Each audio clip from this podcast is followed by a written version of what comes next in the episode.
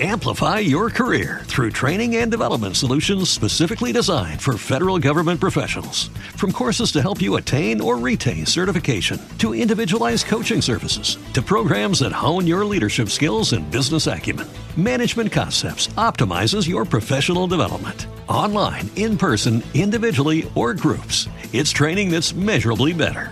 Learn more at managementconcepts.com. That's managementconcepts.com. Lo que esconden las palabras con María Ángeles Sastre, profesora de la Universidad de Valladolid.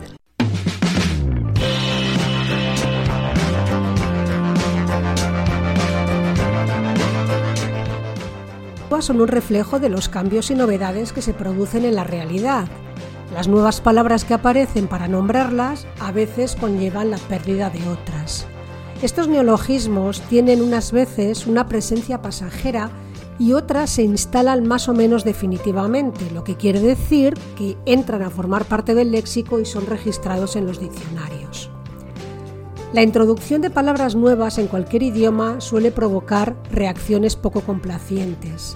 En el caso del español, esta actitud no es de hoy. Ya Juan de Valdés, en el Diálogo de la Lengua de 1535, decía que el uso nos ha hecho tener por mejores los vocablos arábigos que los latinos, y de aquí es que decimos antes alombra que tapete para cubrir el suelo. Y también decía que lo fundamental era tener el término por mejor sin causa aparente. Basta que lo nuevo tenga o más propiedad, o más hermosura, o más energía.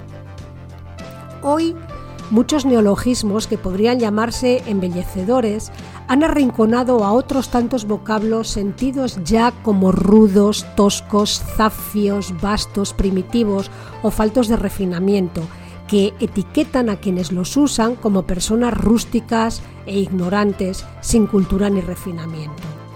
Pongamos algunos ejemplos.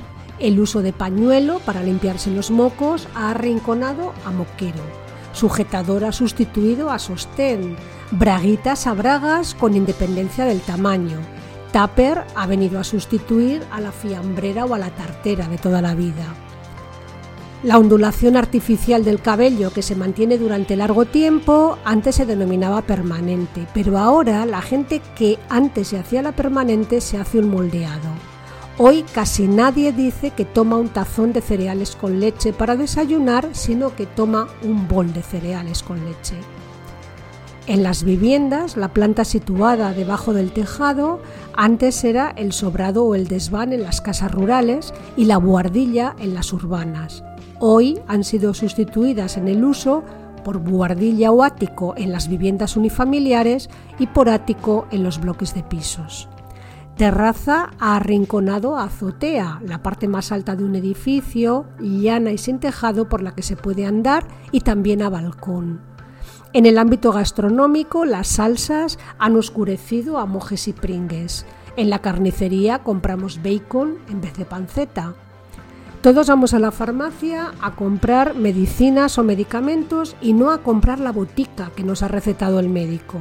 Ya nadie va a las droguerías a comprar productos de limpieza y pinturas. En las perfumerías nadie pide colonia sino perfume, aunque técnicamente se distingue entre agua de colonia, agua de perfume o perfume. La gente nos pregunta qué perfume llevamos y no qué colonia nos hemos echado. Casi nadie va al váter ni al retrete, sino al baño o al cuarto de baño, incluso en los bares. Al lavabo, al servicio, al aseo o, en un grado de finura mayor, a la toilette.